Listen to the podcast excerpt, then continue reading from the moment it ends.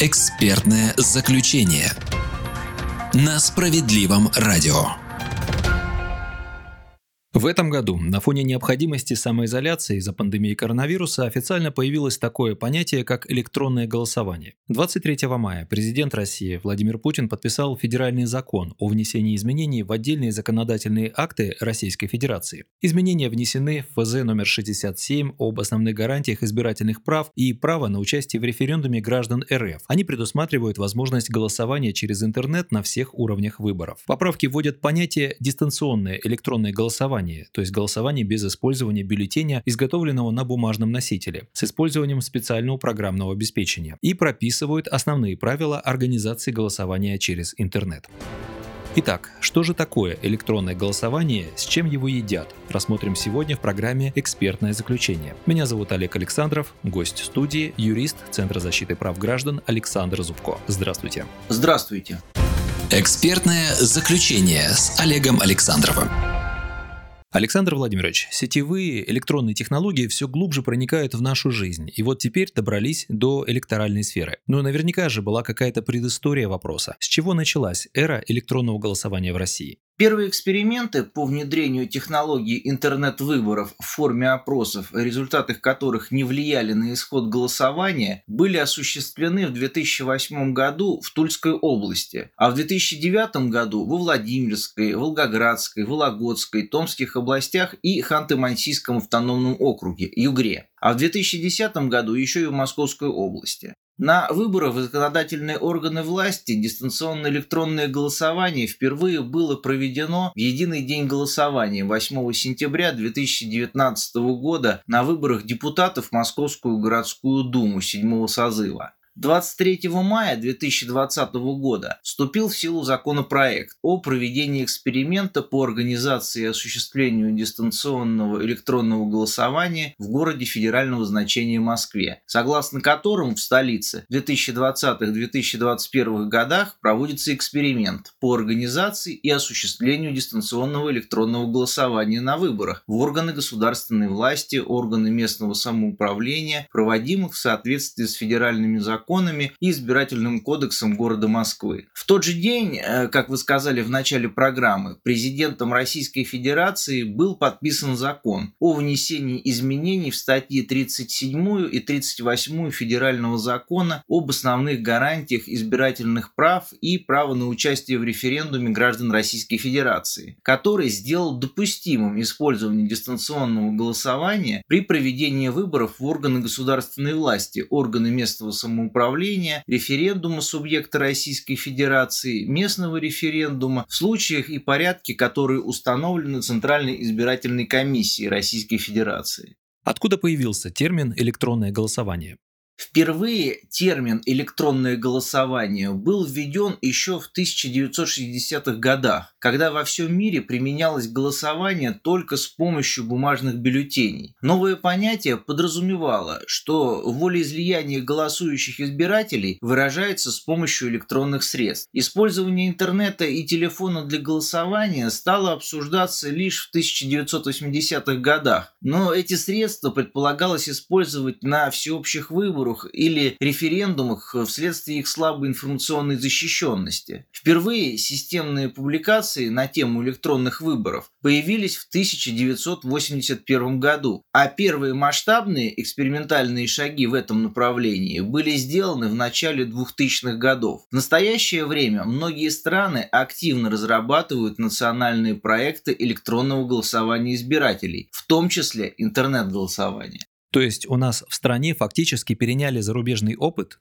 Международный опыт, несомненно, есть. В октябре 2018 года правительство Каталонии Испания одобрило законопроект о применении модели электронного голосования для отбора избирателей жителей Каталонии, находящихся за пределами территории Испании в региональных и муниципальных выборах. Так, в ноябре 2018 года местное правительство объявило о намерении распространить интернет-голосование на всех избирателей. В ряде канадских провинций используется интернет-голосование избирателей на муниципальных выборах. Например, в более 10 муниципалитетах провинции Онтарио дистанционное голосование было введено в 2003 году. В ходе муниципальных выборов в 2018 году онлайн-голосование было доступно в 194 из 444 муниципалитетов. При этом в 80% из них электронное голосование было единственным доступным вариантом провинции Новая Шотландия в ходе муниципальных выборов в 2016 году 20 муниципалитетов предлагали избирателям голосовать через интернет. В Мексике при проведении в 2012 году муниципальных выборов в городе Мехико впервые в пилотном режиме была использована технология интернет-голосования зарубежных мексиканских избирателей, жителей города, находящихся за пределами территории Мексики. При проведении в июле 2018 года президентских президентских выборов зарубежные мексиканские избиратели впервые могли принять участие в интернет-голосовании. Однако, в связи с наличием определенных организационно-технических проблем и временных ограничений, такое голосование не было проведено. Можно долго продолжать список стран, где такая форма голосования применялась или находится в стадии тестирования. Какие преимущества у электронного голосования? Ну, во-первых, стимул. Это самое очевидное преимущество. Простое по своей форме онлайн-голосование облегчает избирателям участие в демократических процессах. Это побуждает их принять участие в голосовании, что существенно повышает явку избирателей. Более того, простота процесса является также дополнительным преимуществом для граждан с ограниченными возможностями или для граждан, которые проживают вдалеке от избирательных участков. Во-вторых, э, меняющиеся голоса. Э, в отличие от традиционных выборов, когда голосование проводится в течение одного дня продолжительностью от 16 до 24 часов, процедура электронного голосования, как правило, предоставляет избирателям более широкий временной интервал для голосования, иногда несколько дней. Помимо этого, во время проведения голосования граждане могут изменить свой голос, а это представляет реальное преимущество для неопределившихся с выбором избирателей. И в-третьих, расходы. Электронный процесс голосования голосования подразумевает совершенно другую инфраструктуру. Однако расходы на нее всегда намного ниже расходов при традиционном ручном голосовании. При этом в избирательных комиссиях будет задействовано намного меньше людей. Ну, раз мы затронули тему преимущества электронного голосования, то давайте, конечно же, затронем тему и его недостатков. Первое. Фальсификация. Такое случалось уже неоднократно. Если электронная система голосования не обеспечивает достаточного уровня гарантий информационной безопасности, кто-нибудь может проголосовать несколько раз с одного и того же IP-адреса или даже подделать новый адрес, чтобы вбросить дополнительные бюллетени. Можно рассмотреть и противоположный случай. Если семья из трех человек живет в одном доме или квартире с одним и тем же IP-адресом, то как мы можем быть уверены в том, что адрес используется тремя разными людьми, а не одним человеком? Человеком, голосующим три раза. Да, многие общественные организации, оппозиционные партии чаще всего заявляли о возможности фальсификации при удаленном голосовании. Второе – конфиденциальность. В большинстве процессов электронного голосования регистрационные данные пользователей, как правило, шифруются. Однако полной безопасности не существует поскольку серверы тех, кто управляет голосованием, могут расшифровать исходную информацию. Следовательно, в таких случаях невозможно гарантировать полную конфиденциальность голосования. И третье уязвимость перед кибератаками, когда системы электронного голосования подвергаются внешним аудитам безопасности, то часто выясняется, что они могут быть уязвимы перед вмешательством в процесс голосования и регистрации. Точно так же, как ни одна компания не может быть полностью защищена от атак, так и государственные органы подвергаются атакам или сталкиваются с нарушениями их информационной безопасности. Мне кажется, но если что поправьте, что граждане, особенно люди старшего возраста, не очень-то доверяют электронному голосованию. Для многих это не просто новшество, а пока еще непонятная, значит чуждая процедура. Недоверие – это четвертый недостаток электронного голосования. Независимо от того, лучше или хуже работает такая система, одно несомненно. Электронное голосование, в какой бы форме оно ни проводилось, всегда вызывает всевозможные подозрения относительно возможного вмешательства. Даже если оно станет абсолютно безопасным методом, недоверие граждан, скорее всего, помешает его внедрению. По сравнению с электронным подсчетом голосов, традиционный метод с сотрудниками избирательных участков, членами избирательных комиссий и даже представителями представителями политических партий по-прежнему пользуются доверием у большинства граждан, если речь заходит о безопасности голосования. Экспертное заключение. Это программа «Экспертное заключение». Сегодня мы обсуждаем такое законодательное новшество, как возможность не ходить на избирательные участки, а воспользоваться электронным голосованием. На вопросы отвечает юрист Федерального информационно-аналитического центра защиты прав граждан Александр Зубко. Александр Владимирович, что необходимо для успешного проведения электронного голосования?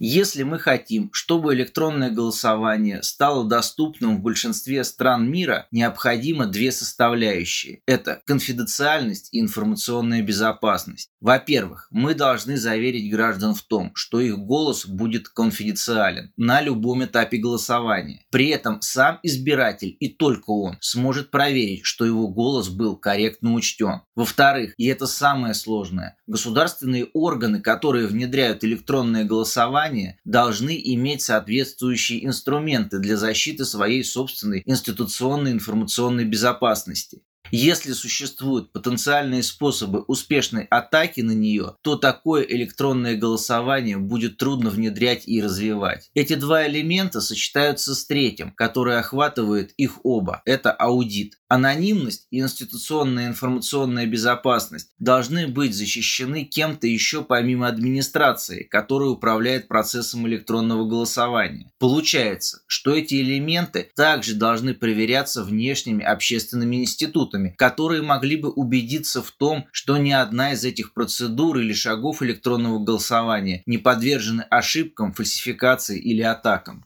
Переход к новым видам голосования наверняка же влечет за собой необходимость внедрения каких-либо технических устройств помимо программных.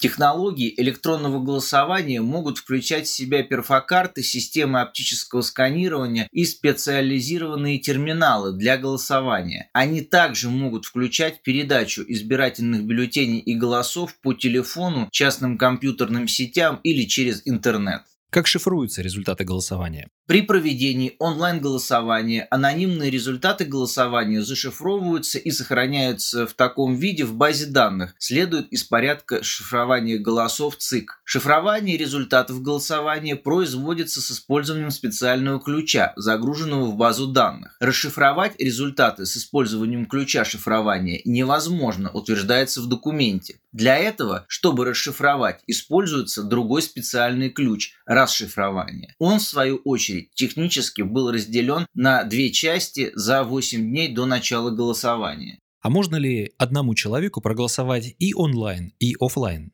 Участники голосования, подавшие заявление, исключаются из списка участников голосования по месту жительства, говорится в порядке электронного голосования, утвержденном ЦИК. О невозможности двойного голосования высказывалась и секретарь Центра избиркома Майя Гришина.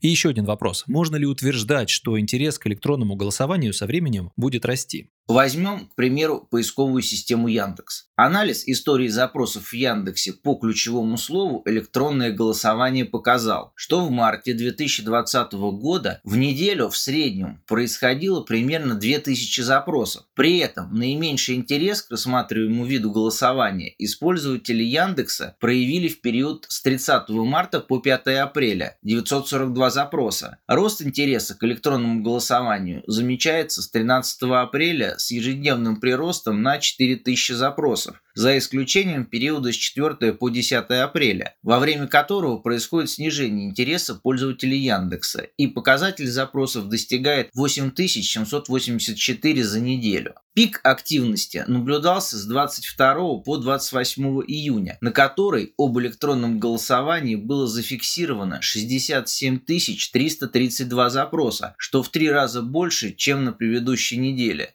В начале июня интерес пользователей Яндекса остался на высоком уровне, несмотря на то, что снизился до 15 700 запросов в неделю. За три недели регистрации интерес пользователей Яндекса к электронному голосованию составил 40% от общего количества запросов с марта 2020 года. Здесь ответ очевиден. Кстати, как проводилось электронное голосование по поправкам, которые были внесены в Конституцию России? 4 июня ЦИК утвердила список субъектов, жители которых смогут принять участие в электронном дистанционном голосовании. Ими стали Москва и Нижегородская область. В предварительном списке было пять регионов, включая Санкт-Петербург, Карелию и Красноярский край.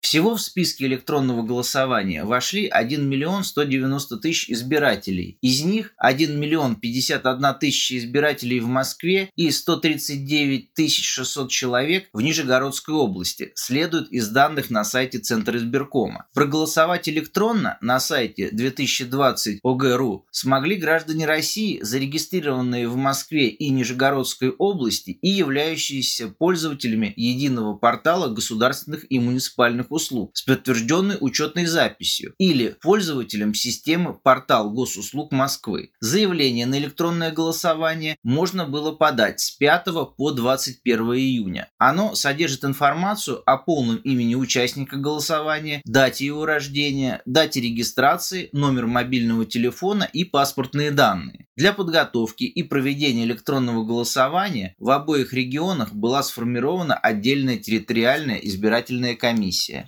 В Москве это тоже было нововведением? К процедуре онлайн-голосования власти города Москвы прибегают не в первый раз. Она была опробована на трех избирательных округах Москвы на выборах в Мосгордуму в сентябре 2019 года.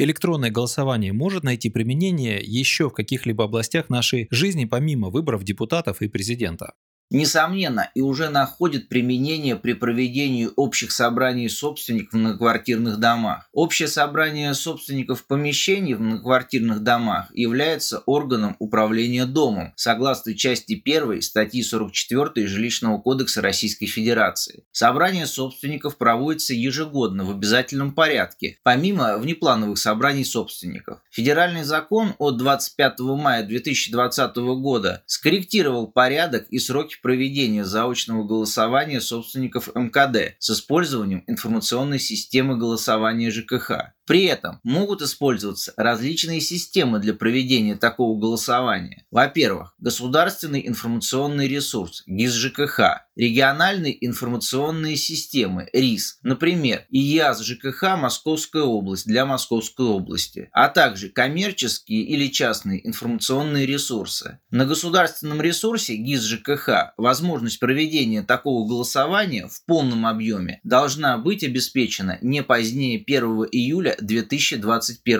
года. Обобщу вышесказанное. Следуя из формулировки закона, электронное голосование – это термин, определяющий различные виды голосования, охватывающие как электронные средства голосования, так и технические электронные средства подсчета голосов. Разновидностями электронного голосования являются интернет-выборы и телефонный сервис телеголосования. Все правильно?